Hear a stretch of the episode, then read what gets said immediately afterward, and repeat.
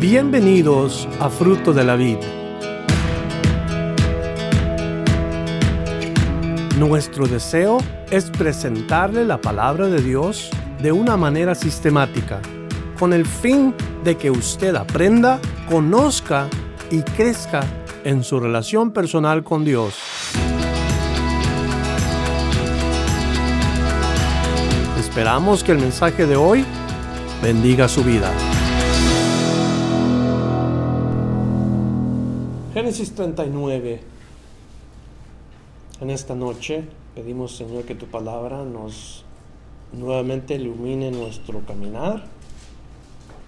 Que esta noche salgamos de aquí a nuestra casa con nuestros ojos abiertos y caminando, Señor, contigo con dirección y con esperanza. Gracias porque tú nos das esa oportunidad de estudiar en esta noche tu palabra, aplicar nuestra, nuestro, ah, pensamiento y nuestros pasos a lo que tu palabra dice, porque no es lo mucho que sabemos, sino lo, lo que aplicamos de lo que sabemos a nuestra vida, a nuestro caminar contigo.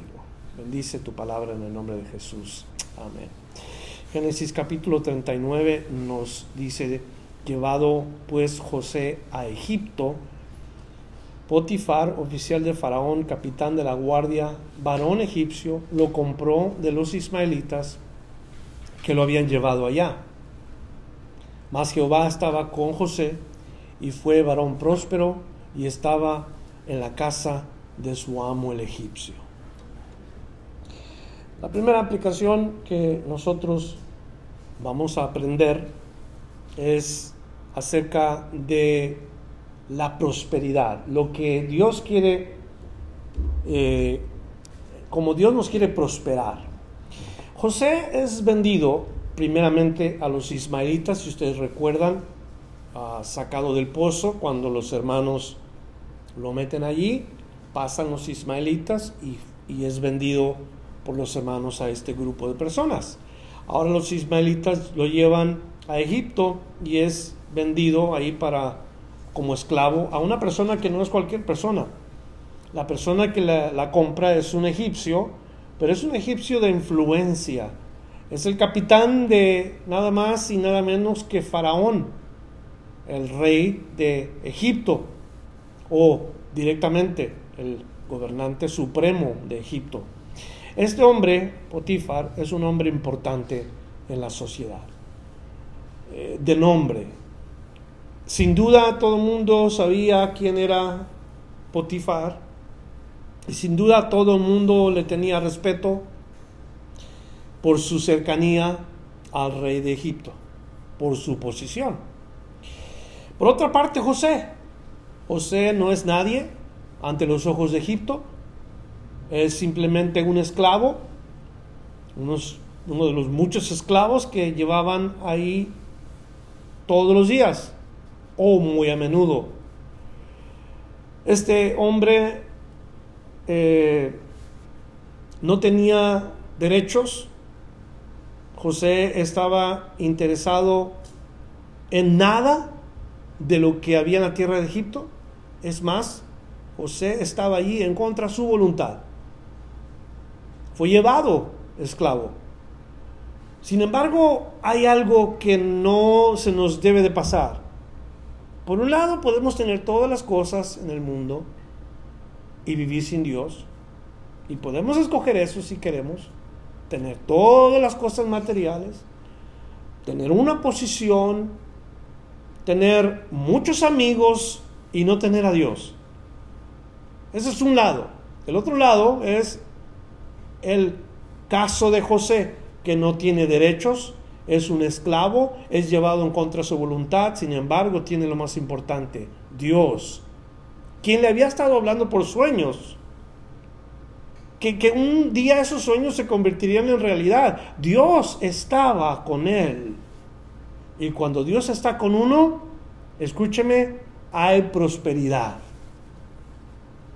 Y no se me asuste porque digo que cuando Dios está con uno hay prosperidad, porque desafortunadamente la idea de la prosperidad a casi todo mundo inmediatamente lo lleva a la idea de lo económico o a la idea del materialismo, la prosperidad.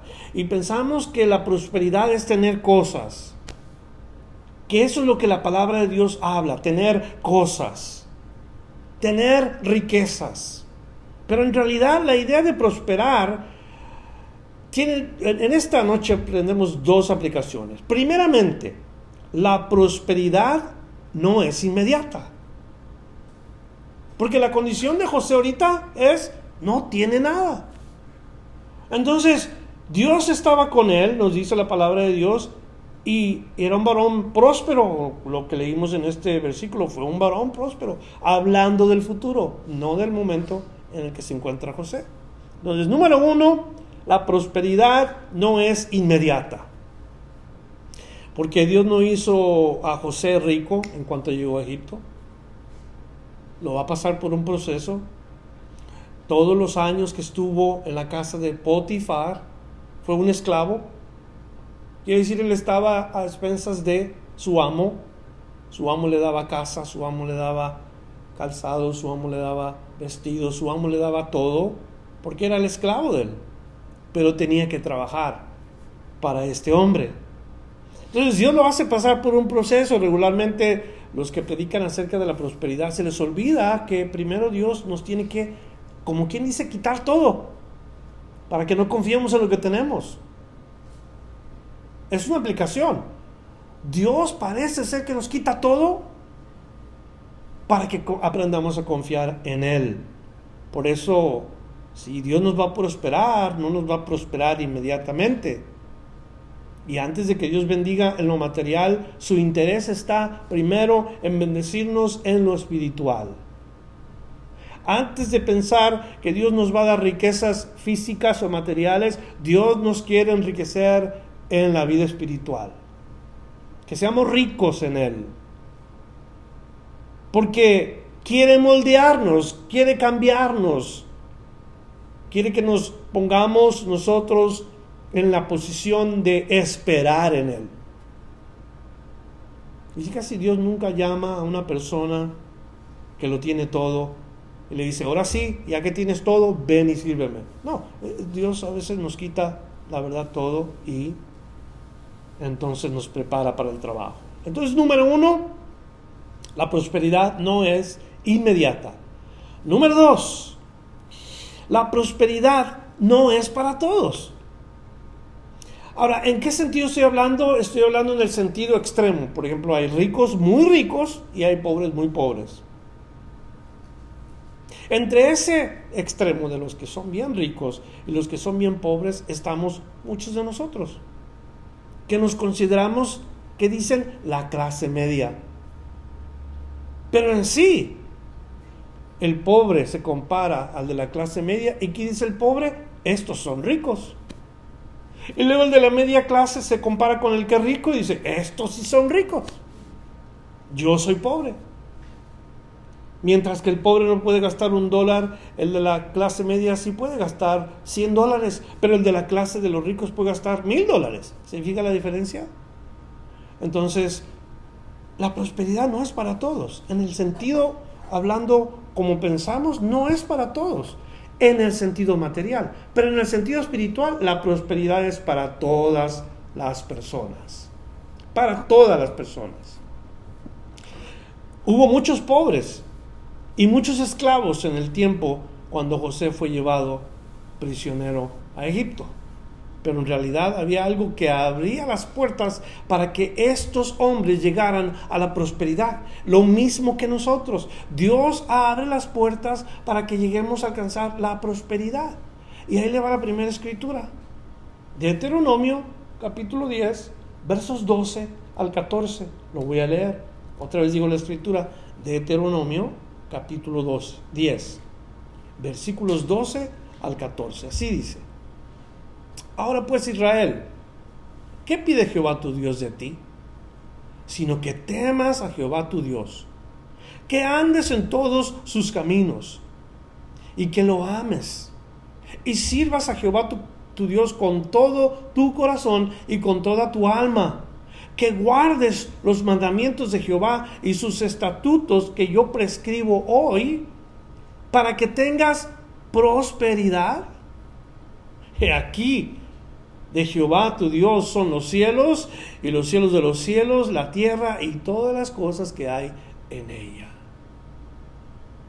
Esa es una de las cosas que nos dice la palabra de Dios. Que hay un camino que a los hombres los puede llevar a la prosperidad. En el sentido espiritual, eso es lo primero que debemos de buscar. Primera de Reyes capítulo 2, versículo 3, también nos dice la palabra lo mismo. Con un poco diferentes las palabras, pero escucha lo que dice en Primera de Reyes 2.3. Guarda los preceptos de Jehová tu Dios, andando en sus caminos y observando sus estatutos y mandamientos, sus decretos y sus testimonios, de la manera que está escrito en la ley de Moisés, para que prosperes en todo lo que hagas y en todo aquello que emprendas. Si no me equivoco, esta es una escritura en, relación a un rey de Israel. Y, la pregunta es, ¿qué acaso no queremos todos nosotros prosperar en las cosas más importantes de la vida? Digo, todos tenemos trabajo, todos trabajamos. ¿Por qué unos prosperan más que otros? esos decretos quedan en, en Dios. ¿Por qué unos ganan más que otros? Porque es que hay más ricos y hay más pobres. Y la verdad es que no tenemos que estarnos rompiendo la cabeza. Lo único que tenemos que hacer es buscar directamente la prosperidad, lo más importante. En tercera de Juan, versos 1 y 2, Juan el apóstol escribe las siguientes cosas. Dice, el anciano a Gallo, el amado, a quien amo en la verdad. Dice lo que dice el versículo 2, amado, yo deseo que tú seas prosperado en todas las cosas y que tengas salud así como prospera tu alma. Ahí, en esos versículos que acabamos de leer, o en ese versículo 2, está encerrado tanto la idea de Dios prosperarnos en todos los caminos, pero la idea de prosperarnos en lo que viene siendo nuestra alma, las cosas espirituales. Entonces, número uno dijimos, la prosperidad no es inmediata. Número dos, la prosperidad no es para todos. Pero la prosperidad puede ser en lo espiritual para todo aquel que la busca. Si estamos, no es de declarar que queremos y que confesemos y que digamos en manera positiva que vamos a obtener esto y que vamos a obtener aquello. No, esa enseñanza está fuera de lugar. Aquellos que enseñan acerca de la prosperidad, Dios no está interesado en darnos cosas materiales. ¿Sabe por qué? Porque nos olvidamos de Dios cuando nos preocupamos solamente en lo espiritual. Y parece que Dios en lugar de ser Dios, es un genio. Y Señor, dame esto, y Señor, dame lo otro. Yo te declaro, y yo te pido, y yo confieso, y yo creo. Y ahí estamos, queriendo manejar a Dios de esta manera. Y Dios dice, no, busca primero el reino de Dios, su justicia, y todas estas cosas serán añadidas. Pero la gente va al revés, está buscando lo material primero, y luego quieren las cosas de Dios. Bueno, es la primera aplicación versos 3 al versículo 6. Vamos a leer juntos. Y vio su amo, o sea, el amo de José, Potifar, y vio su amo que Jehová estaba con él. Ese es un punto importante. Y que todo lo que él hacía, Jehová lo hacía prosperar en su mano. Hacía yo José gracia en sus ojos y le servía. Y él le hizo, escuche lo que va a suceder aquí, dice, y él le hizo mayordomo de su casa y entregó en su poder todo lo que tenía. Y aconteció que desde cuando le dio el cargo de su casa y de todo lo que tenía, Jehová bendijo la casa del egipcio a causa de José. Y la bendición de Jehová estaba sobre todo lo que tenía, así en casa como en el campo, y dejó todo lo que tenía en mano de José y con él no se preocupaba de cosa alguna, sino del pan que comía. Y era José de hermoso semblante y bella apariencia. El testimonio de José, número uno, era un testimonio verdadero. La gente podía ver que Dios estaba con él. Los versículos primero nomás nos describieron que Dios estaba con él, pero ese es el testimonio del escritor diciéndonos que Dios estaba con él. Ahora los hombres se dan cuenta que Dios está con él. ¿Qué tal nosotros? Hermano, hermana, míreme la cara por un ratito. ¿Qué tal nosotros? Nuestro testimonio. ¿Qué dice la gente? ¿Qué dice mi esposa? ¿Qué dice mi hijo? ¿Qué dice mi, ah, mi esposa? ¿Qué dice mi esposo? ¿Qué dice mi tío? ¿Qué dice mi suegro, mi suegra? ¿Qué dice la gente en el trabajo? ¿Qué dicen de nosotros?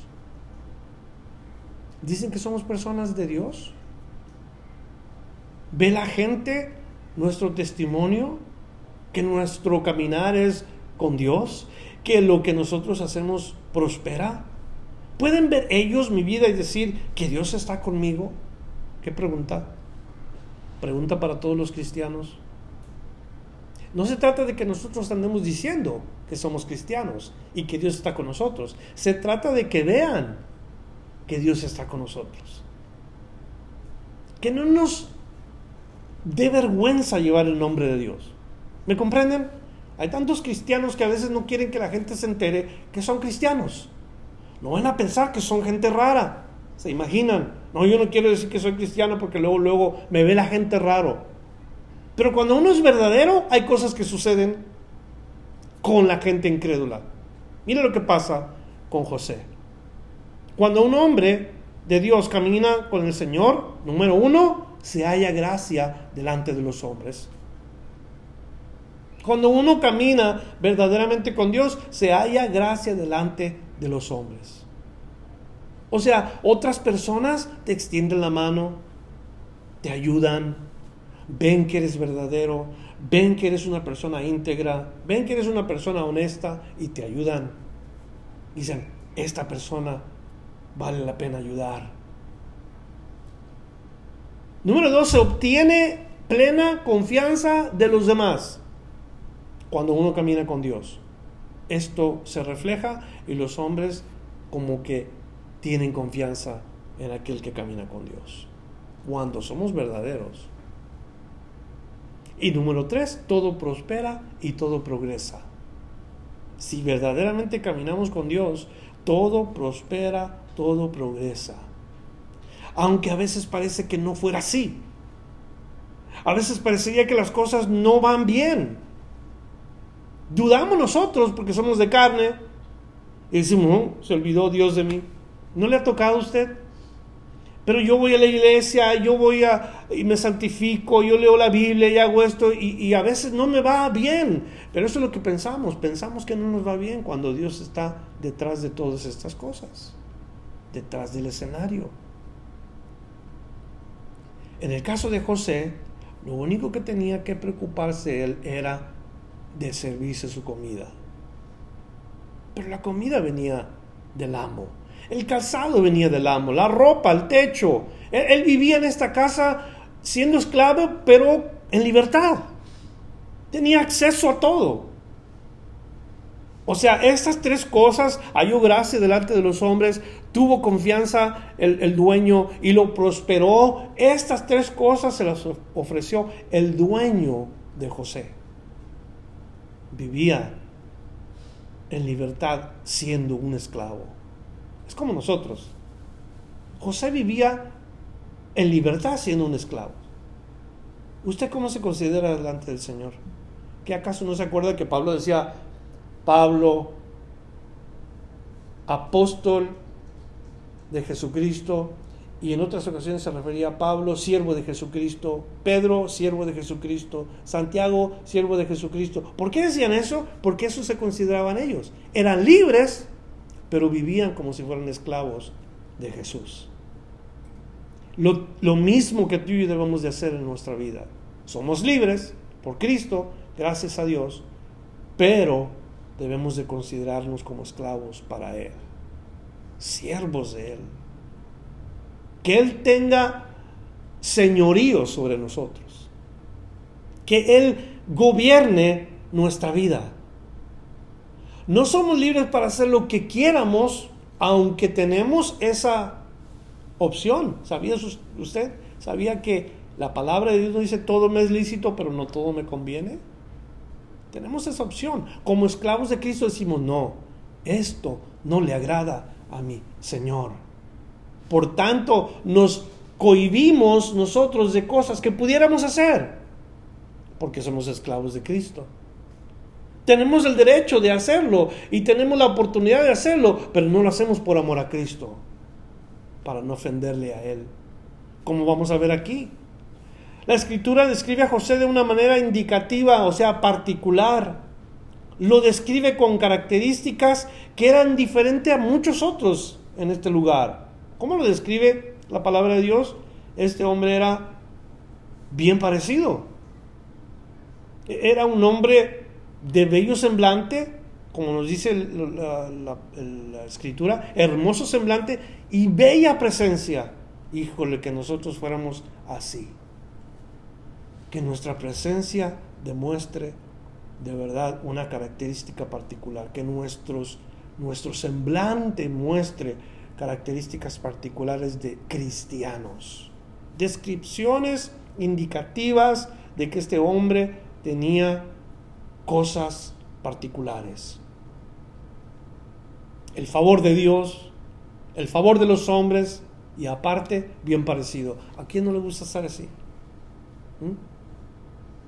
Todas estas cosas tenía José. Todas estas cosas fueron parte de sus calificaciones. ¿Qué lo hacía esto? Lo hacía esto un hombre que conocía o temeroso de Dios. Más bien, su temor a Dios lo convertía en una persona así. Sin embargo, esto es aquello que lo metió en problemas. El ser bien parecido lo metió en problemas. Ser bien parecido lo puso en una situación en donde la gente lo estaba mirando, particularmente en este caso una mujer. Note el versículo 7. Aconteció después de esto que la mujer de su amo puso los ojos en José la esposa de Potifar miró a José de hermoso semblante y bella apariencia y que dijo, mmm,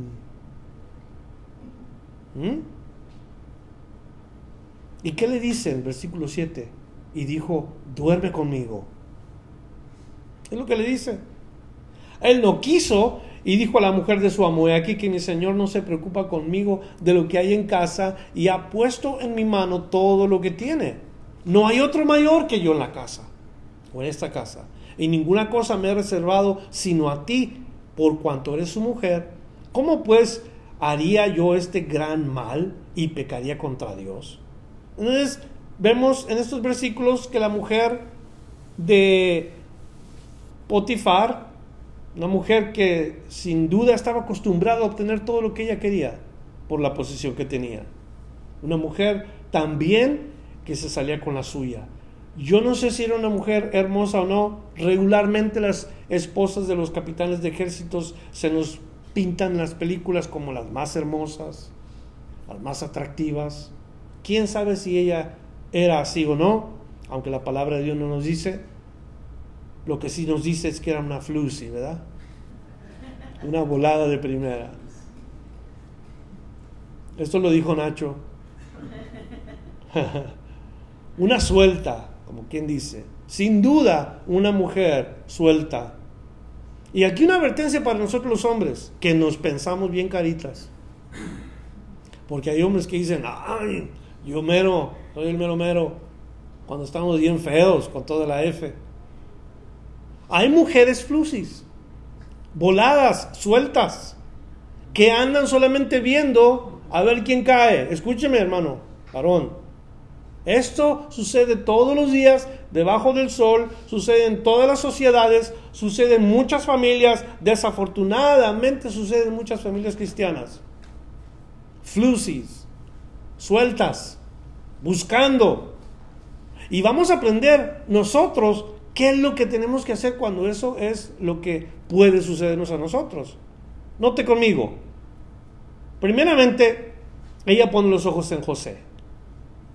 Quiere decir que lo estuvo examinando, lo estuvo mirando, lo estuvo observando aparentemente desde el día en que llegó a casa, porque cuando menos eso nos insinúa su comportamiento, porque lo vamos a leer.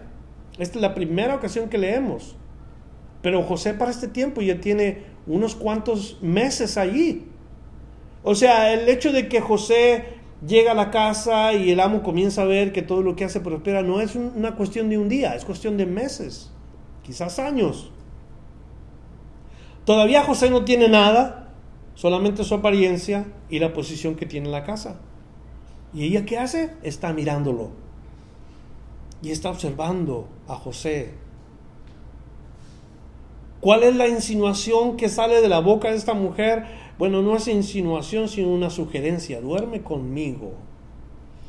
Esta frase no significa, estoy cansada, me quisiera dormir un rato. ¿Te puedes acostar conmigo, por favor? No. No necesitaba que alguien se acostara con ella para que descansara. Usted sabe lo que está diciendo la palabra de Dios. Quiero tener relaciones sexuales contigo. Eso es lo que le dice esta mujer. ¿Cómo es que responde José a esta sugerencia, a esta petición? Tiene que razonar. José razona las cosas. Primeramente razona y, y él sabe que esta mujer no es una mujer soltera, sino la mujer de su amo. Él dice, yo tengo todo en mis manos. Tú no eres parte del trato que yo tengo como esclavo. Una. La otra es, dice, esto es una maldad. Lo que me sugiere sobre todo la otra, que son tres cosas que hace José es que es pecado delante de Dios. Y esas tres cosas nosotros tenemos que hacer. Hay que discernir qué está pasando, porque hay personas a nuestro alrededor que pudieran estarnos mirando, así de feos como somos. Alegres, hermano.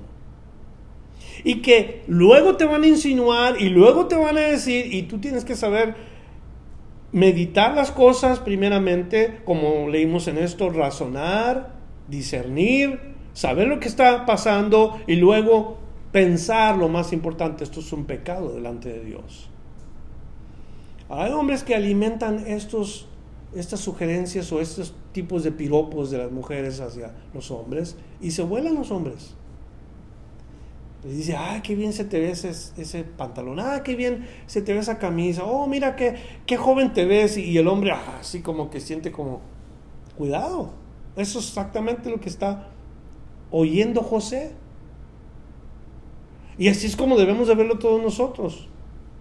No acomodarnos a los dichos o a los a lo que se está especulando, a nuestros deseos o apetitos pecaminosos, hay que saber discernir, pensar que tenemos eh, muy buena suerte sería lo peor que hiciéramos, que todavía pegamos chicle, lo peor que podemos hacer, de verdad, que somos bien parecidos, todas esas son mentiras y trampas que se nos están poniendo. Y si hacemos caso, vamos a caer vamos a ser víctimas. Es que en verdad hay gente que así dice, es que es mi suerte, yo, ¿qué quieres que haga? Fue mi buena suerte. Las mujeres me siguen, ¿qué tú quieres que haga? Acuérdense quiénes son ellos. Estamos tan cerquitas de los eteos, de los amorreos, de los jubeseos, y se nos faltó mencionar que seguían los feos, los más feos. Y esos que se sienten así son los que regularmente cometen el pecado de adulterio. Los que piensan que todavía pueden, los que piensan que son muy guapos, los que piensan que nada más ellos y que ellos no tienen la culpa y ahí anda la flusi atrás de él. Cuidado, porque puede suceder, tanto con los casados como con los solteros. Así de que no hay, no hay excusa aquí. Nuestros ojos, nuestra mirada, nuestro temor tiene que estar en Dios. Única solamente en Dios. Para verso 10 nos dice, hablando ella a José cada día, ¿se da cuenta? Porque hace rato le estaba diciendo yo que esto fue una, una, cuestión de que no fue nada más de vez en cuando, sino cada día, o sea, repetidamente. Y seguido le decía, eh, José, come on, y ahí estaba la Flusi, ¿verdad? La suelta. Y, no escuchándola él para, para acostarse al lado de ella, para estar con ella. Aconteció que entró él un día en casa para ver, para hacer su oficio y no había nadie en la casa, o de los de casa allí. No había nadie. Él y la mujer. Y ella lo asió por su ropa diciendo, duerme conmigo. Entonces él dejó su ropa en las manos de ella y huyó y salió. ¿Qué debemos de hacer? Los que se encuentran ahí, huir y correr. Porque eso es lo que la palabra nos indica en esos dos versículos, huir y correr. O sea, salir rápido y córrele. Porque eso es lo que tenemos que hacer. Verso 13, cuando vio ella que le había dejado su ropa en sus manos y había huido fuera, llamó a los de la casa y les habló diciendo, mirad, nos ha traído un hebreo para que hiciera burla de nosotros, vino él a mí para dormir conmigo, y yo di grandes voces, y viendo que yo alzaba la voz y gritaba, dejó junto a mí su ropa. Y huyó y salió, y ella puso junto a sí la ropa de José hasta que vino su señor a su casa que toda la historia de esta mujer ya la tenía preparada. Todo eso lo usó para destruir la vida de este pobre joven temeroso de Dios. Pero todos los días, todos los días, una tras otra, cada vez más fuerte y cada vez más insistente y, y, planeando su ataque sexual. Nada, pero nada agradable para un hombre que es temeroso de Dios duerme conmigo, ten sexo conmigo más explícitamente. Sale corriendo José, huye y en ese acto, desafortunadamente, él da una impresión que no debe de haber existido por la acusación de la mujer. Y es cuando Dios lo mete a la segunda parte en su vida en donde la va a pasar, pero bien, bien triste. Verso 17. Entonces le habló ella las mismas palabras diciendo, el siervo hebreo que nos trajiste vino a mí para deshonrarme, y cuando yo alcé mi voz y grité, él dejó su ropa junto a mí y huyó fuera. Y sucedió que cuando yo al amo, cuando yo el amo de José las palabras de su mujer, que su mujer le hablaba diciendo, así me ha tratado tu siervo, se encendió de furor y tomó su amo a José y lo puso en la cárcel donde estaban los presos del rey y estuvo allí en la cárcel. Ahora José es un prisionero, no solamente un esclavo por haber sido vendido, ahora es un preso. O sea, su situación empeoró, ahora ya no tiene derechos, no tiene casa, no tiene comida, no tiene nada. Está, como quien dice, en una condición peor de como estaba antes. Sin embargo, Dios está con él, leímos. Dios le quita todo y lo pone en la siguiente posición porque necesita Dios trabajar con él, moldeándolo para llevarlo al siguiente paso. Escúcheme, Dios no nos da el paso número dos hasta que no tomamos el paso número uno. En nuestro llamado, Dios no nos da el paso número dos hasta que no cumplimos el paso número uno. Porque nos está enseñando a caminar. Nos está mostrando cómo caminar con Él. Es la segunda vez que José pierde todo entonces. La primera con sus hermanos, ahora con su amo. Eh, Potifar le crea a su mujer y José padece Parece ser injustamente. Pero sabemos que todas las cosas, dice la palabra de Dios, que trabajan para bien. Romanos 8:28. Y sabemos que a los que aman a Dios, todas las cosas les ayudan a bien. ¿Cómo? ¿Cómo? Que yo haya caído en la cárcel me ayuda para bien. Dios dice en su palabra, todas las cosas le ayudan para bien. Los que aman a Dios. Esto es a los que conforme a su propósito son llamados. Si Dios nos dio un llamado, si nosotros hemos escuchado la voz de Dios, cuando Cristo nos dijo, dame tu corazón, y, tú dijiste, aquí está Señor, te doy mi corazón, hay un propósito en nuestra vida ahora. Y el propósito es servir a Dios. Pase lo que pase, sí o no. ¿Sí o no, hermanos? O sea, si estamos en la condición de José, hay que servir a Dios. Estamos en la cárcel, debemos servir a Dios. Estamos padeciendo, hay que servir a Dios. Son parte de las cosas que Dios hace con cada uno de nosotros, como sus hijos. Padecer es parte del paquete. Pasarle difícil es parte de lo que Dios quiere hacer con nosotros, para moldearnos de acuerdo a la imagen del Hijo de Dios. Porque si Cristo padeció, también nosotros vamos a padecer. Si Cristo sufrió oprobio, también tú y yo vamos a sufrir oprobio. Persecuciones, tribulaciones, todo esto dijo Cristo que íbamos a padecer. Entonces, el ejemplo es José, está en la situación difícil, sin embargo, el llamado de Dios es un propósito divino. El llamado para la vida de José tiene propósitos divinos. Lo mismo es con nosotros. Verso 21, pero Jehová estaba con José. Varias veces lo dice la escritura, porque es importante. Recuerde esto, siempre que la palabra de Dios repite algo es porque es importante. Pero Jehová estaba con él.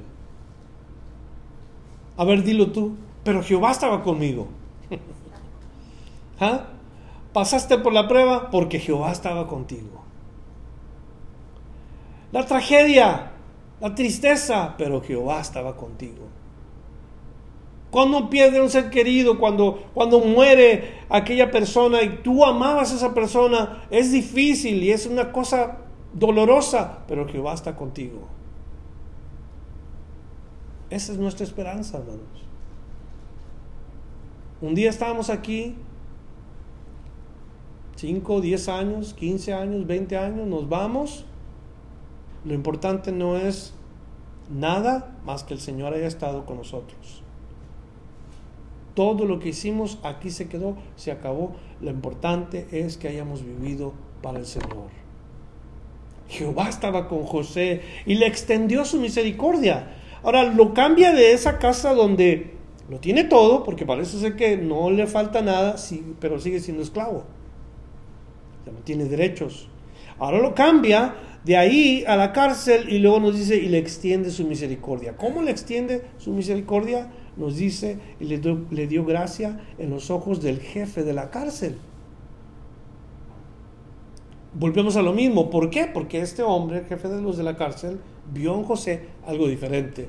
Verso 22. Y el jefe de la cárcel entregó en mano de José el cuidado de todos los presos que había en aquella presión. Todos los presos ahora están bajo el cuidado de José. Como dijimos, fue un varón próspero. Y note cómo Dios lo está prosperando. Todo lo que hacía allí, él lo hacía. José involucrado en la comida de los presos, involucrado en la limpieza, involucrado en, ayudar y, en trabajar y en ser parte de todo el desarrollo de lo que, lo que sucedía en la prisión. Él estaba allí.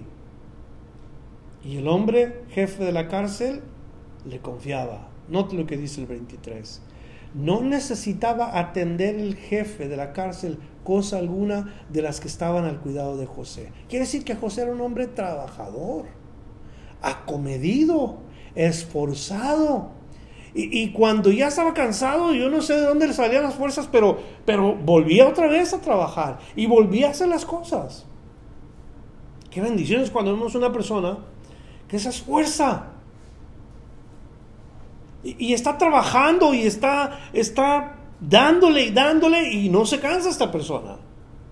Más bien, si se cansa, está demostrando que no importa el cansancio. Y yo creo que así era José. ¿Qué hacía el jefe de la cárcel? Decía, pues, pues mira José, un hombre trabajador, acomedido, esforzado. ¿Pero por qué era eso? Dice el versículo, porque Jehová estaba con él. Otra vez lo leo, el jefe de la cárcel no se preocupaba de cosa alguna de las que estaban al cuidado de José, porque Jehová estaba con José y lo que él hacía, Jehová lo prosperaba. La clave para José, aunque era bien trabajador, no fue ser bien trabajador, ni honesto, ni acomedido. La clave para que José fuera prosperado es porque era un creyente de Dios un amante de Dios. ¿Eres tú un amante de Dios? ¿Somos amantes de Dios? ¿Los cristianos debemos ser amantes de Dios? ¿Creyentes 100%? Ojalá es mi oración que en esta iglesia haya amantes de Dios. ¿Sabes lo que es un amante, verdad? Un amante tiene un aspecto negativo. ¿Por qué? Porque un amante es aquel que se mete con una mujer que ya tiene un marido. O al revés. Un amante busca a aquel, procura a aquel. En el sentido del, del, punto negativo, claro que un amante quiere estar con aquella persona y ojalá que nosotros en el punto positivo de la palabra amante busquemos al Señor Jesús constantemente constantemente, día y noche, día tras día, que el Señor nos encuentre buscándole constantemente en nuestro caminar, todos los días hasta el día que partamos de este mundo. Tener pasión por Él, tener gozo por Él, tener lo que, otra vez lo que digo, un amante. Aquí no hay amantes, solamente amantes del Señor, amantes de Cristo. Ese es el carácter que yo busco. Y se puede ver inmediatamente cuando una persona es amante de Dios. Habla de Cristo, comparte a Cristo, no deja pasar ni una oportunidad donde la persona comparte su fe, ya sea con palabras o con hechos, pero esa es la, esa es la persona que más importa para aquella que está dando testimonio, mi Señor, amante de mi Señor. Entonces esta persona se da cuenta de José, refleja una vida con características importantes. Nos dice la palabra de Dios qué era José y qué hacía José, y con esto vamos a terminar, actuaba de acuerdo a lo que tenía enfrente de él y no esperaba que otro lo hiciera, él lo hacía. Él iba y trabajaba en aquello. ¿Quién fue José entonces? José fue un hombre con características particulares. José fue un hombre con discernimiento. Fue un hombre con entendimiento, supo lo que era la tentación y supo lo que era el pecado. Su comportamiento fue íntegro y nos da una lección a seguir. Su valor y su manera de vivir nos da una lección a seguir. Fue perseverante.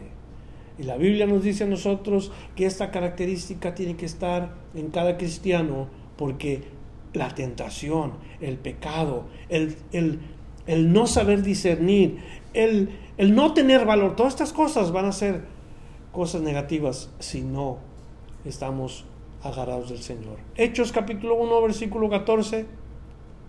Actuamos de la misma manera como actuaban los primeros cristianos Mire cómo la Biblia nos habla y nos da una probadita del carácter que tenemos que seguir. Hechos 1.14. Todos estos perseveraban unánimes en oración y en ruego con las mujeres y con María la Madre de Jesús y con sus hermanos. Perseverar en oración, en ruego, característica de muchos cristianos. Hechos 2.42 perseveraban en la doctrina de los apóstoles, en la comunión unos con otros, en el partimiento del pan y en las oraciones. A los varones, ¿qué nos dice la palabra de Dios? 1 Corintios 16, 13. Velad y estar firmes en la fe, portados varonilmente y esforzados. ¿Qué les dice a las mujeres la palabra de Dios? Primera Timoteo 2.9. Asimismo, que las mujeres se atavíen de ropa decorosa, con pudor y modestia, no con peinados ostentosos, ni oro, ni perlas, ni vestidos costosos. Primera Timoteo 2.10, siguiente versículo, sino con buenas obras, como corresponde a mujeres que profesan piedad. A todo mundo la Biblia nos da un, unas características que debemos de tener cosas que debemos de buscar. A los jóvenes, que respeten a los ancianos. A los ancianos que amen y que se comporten delante de los, ah, de los ah, jóvenes y los consideren. A los siervos que traten a los amos con respeto y con, con que les den su lugar. A los, a los amos, que en ese tiempo había este tipo de relación, a los amos le dice que traten a los siervos con consideración, como a Cristo mismo. O sea, esa es, esa es la idea. Nosotros debemos de buscar características como si fueran las características de Cristo. Buscarle a Él y tratar de ser como Él. Esto nos enseña José. Y un hijo de Dios se distingue fácilmente como lo vemos en este tipo de hombres que nos describe la vida de José.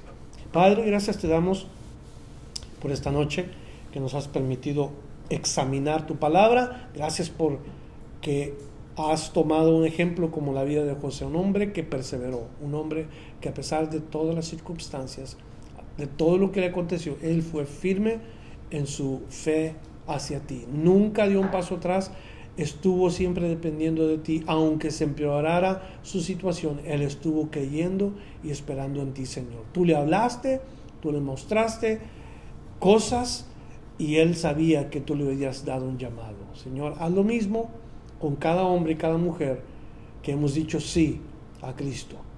Que estemos siempre en espera, constantes, perseverantes, en todo momento.